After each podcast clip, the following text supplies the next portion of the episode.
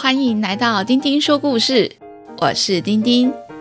今天的东东侦探故事非常不一样，丁丁阿姨再度和 Podcast 频道童话套用岛合作，写了一个东东侦探去寻宝的故事，地点在意大利的威尼斯。威尼斯是座被运河分割的城市，有一百一十八座小岛。所以，船是最主要的交通工具。其中，凤尾船贡多拉是一种黑色长形的船，是威尼斯的水上计程车。今天，东东侦探的助手小希非常期待威尼斯的面具节。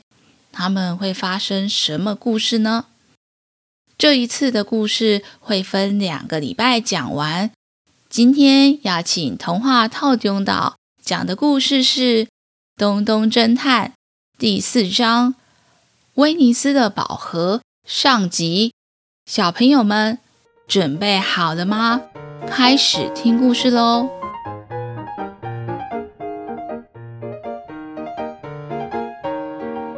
东东是一个到处趴趴走、解谜办案的侦探。他有一个助手，名叫小西，他们两个合作无间，侦破世界各地的难题。有一天，助手小西戴着一顶插着各种羽毛的超级大帽子，身穿超长的粉红连身蓬蓬裙，脸上还戴着兔子造型的面具，站在床边等东东起床。嗯。啊，小希，你穿成这样是要出去吓谁啊？嗯，我之前在瑞士，每天都要爬好久的山，每天都觉得好累，根本没空练习变装技巧。哼，幸好我们这次要去意大利威尼斯的行程，我已经做好了功课。这个时期，他们刚好在举办为期两周的威尼斯嘉年华。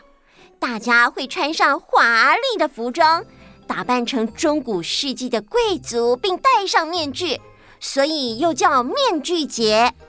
华丽的面具可是重点特色之一。喏，我也帮你准备了一个。我不需要面具吧？我看路上游客的装扮就够了。啊，我就是知道你不爱打扮花俏，才特别帮你选低调一点的面具。哎。嗯，算了，我们赶快出发吧。他们乘坐水上巴士抵达威尼斯。小溪带着东东绕来绕去，经过一座又一座的拱桥。负责拖行李的东东气喘吁吁的问：“啊，小溪小姐，我们到底还要经过几座桥才会到旅馆呢？”威尼斯有一百一十八座岛。岛跟岛之间只能靠桥相连，所以威尼斯的桥特别多。嗯，看地图，旅馆应该就快要到了啦。哎，小溪，这是叹息桥哎！我记得叹息桥是连接威尼斯法院和监狱的桥。你订的是监狱旅馆吗？不是。我怎么可能让我们住进监狱呢？哎呀，哎，糟糕！原来是我地图拿反了。呃，嗯嗯，这里还真容易迷路啊。呃，我们要住的旅馆名字叫侦探旅馆，因为侦探当然就要住在侦探旅馆啊。我把地图拿好了。哎，呃，叹息桥在东边。侦探旅馆在西边的最边边，这次方向没有问题。来，跟我来。啊，意思是我又得拖着行李再走过那些桥吗？嗯。Oh my god！东东历经千辛万苦，终于抵达了侦探旅馆。老板出来迎接。哈哈哈哈哈！你们是东东侦探和助手小西吧？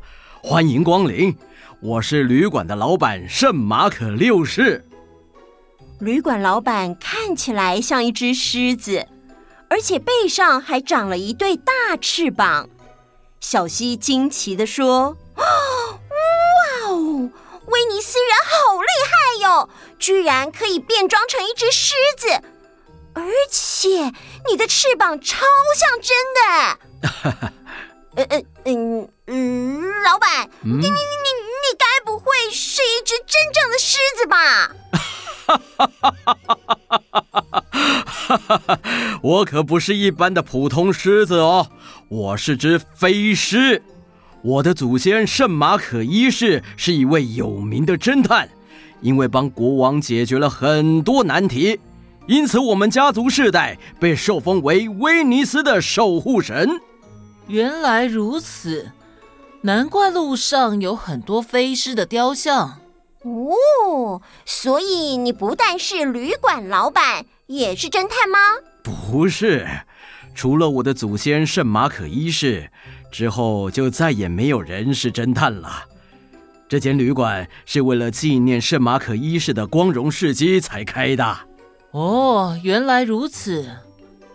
这时，旅馆老板的儿子突然冲过来，飞扑在东东身上。你就是东东侦探吧？听到你要来，我真的超开心的。我是侦探迷，也是你的超级粉丝，叫我气死就可以了。哎，儿子，不能对客人这么没礼貌。呃，东东侦探，真不好意思啊，跟你介绍一下。这是我的儿子圣马可七世，小名是 Cheese。东东侦探，你的神奇办案故事实在是太厉害了，我也想要当侦探，能不能让我当你的助手？我身上有名侦探的基因哦，我一定可以成为你最棒的助手。哎，哎哎，不好意思啊。东东侦探的唯一助手只有我，小西。东东侦探，你说，你之前是不是说过我是世界上最棒的助手？啊，呃，妻子，东东侦探已经有很杰出的助手了，而且天色已晚，他们远道而来，应该也累了。你快带他们到房间去休息吧。啊，好。厅里挂着圣马可一世的肖像画，画里的圣马可一世张开巨大的翅膀，眼睛望向远方，前脚的爪子前还放着一本打开来的圣经，看起来气宇轩昂。大厅中央有一个展示架，架上是一个漂亮的金色宝盒，上面镶着各种颜色的珠宝。宝盒中央有一颗玻璃球，上面的彩绘图案非常漂亮。小希说：“哇，好美的宝盒！这里面装什么？”“这是我们家族的传家宝盒。传说一世把宝盒传给二世的时候，有交代说，这个宝盒必须等到涨潮的时候，用特殊的方法才打得开。”但是我们后代子孙从来没有人成功打开过，所以根本不知道里面装什么。哦，是哦。哎，对了，什么是涨潮啊？哈哈，随着日出日落，月亮升起落下，海水的水位在一天当中会变化两次。当海水水位升高时，就称为涨潮。啊，对了。你们有没有兴趣试试看，帮我们打开这个宝盒？哼，当然可以。该是让你们知道我小希的厉害了。呵呵，交给我吧。正着开，不行，反着开，还是不行。左边开，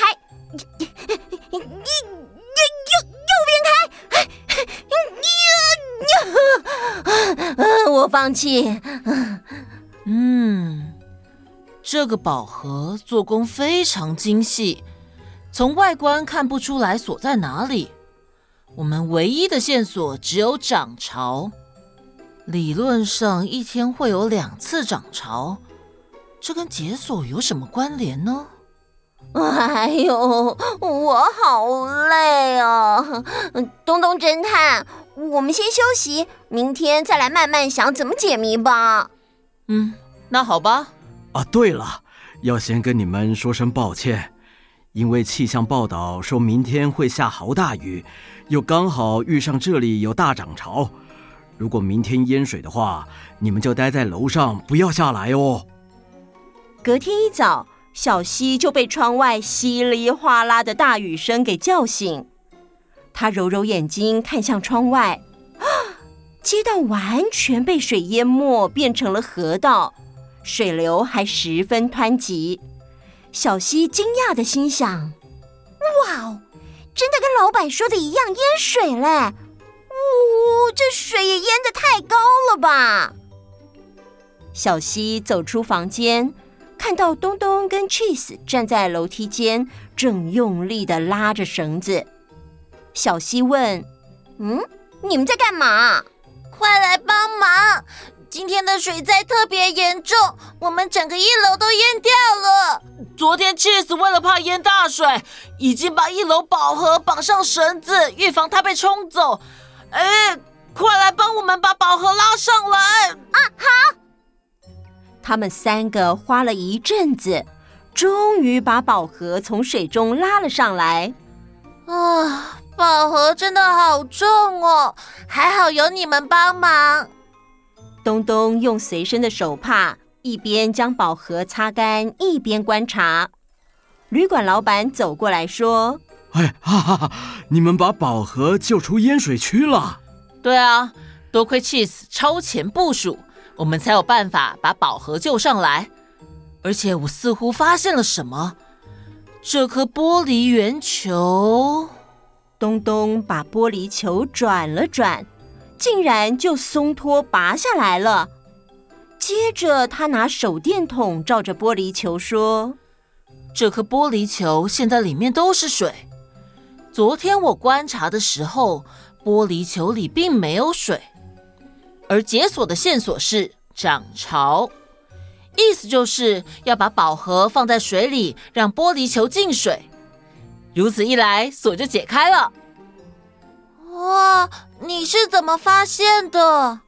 昨天我看到的玻璃球是透明的，但刚从水里拉上来的时候，这颗玻璃球的颜色变得浑浊，表示有水渗进去。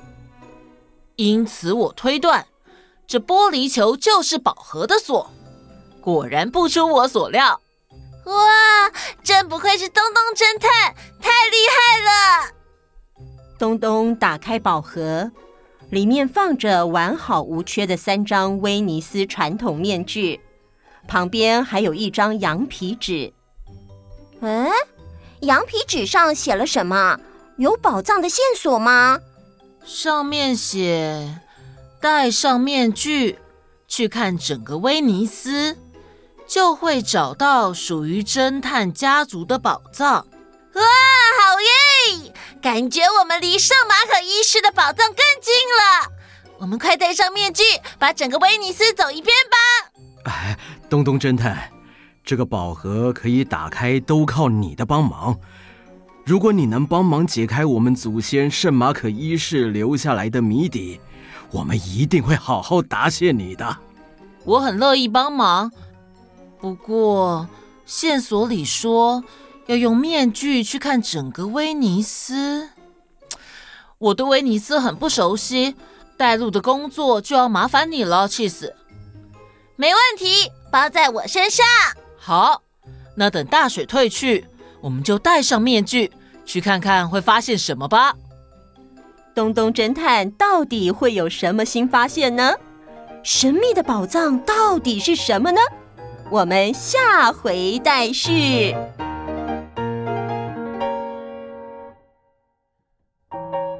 今天的故事就先到这里。东东侦探到底会有什么新发现呢？神秘的宝藏到底是什么呢？小朋友们，下星期我们再一起跟着东东侦探去冒险。小朋友们喜欢今天的故事吗？下次我们再一起听故事吧。下次再一起听故事喽。